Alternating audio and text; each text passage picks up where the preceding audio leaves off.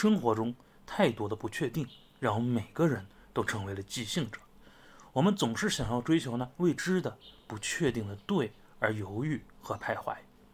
总是想要先准备，而忘记了那些行动的重要性。最终，我们可能会因此错过了某些人或者某些东西。即兴的智慧告诉我们，每个人都是天生的即兴者，立刻现身，马上行动，是多么的重要。只是我们忽略了他们，在行动中去感知、去接纳和包容，不要太执着于所谓的对还是错，无论是自己的还是他人的，接受发生的一切，把它当做生活的馈赠。如果不出些错，那么我们的生活未免也太平平淡淡了吧。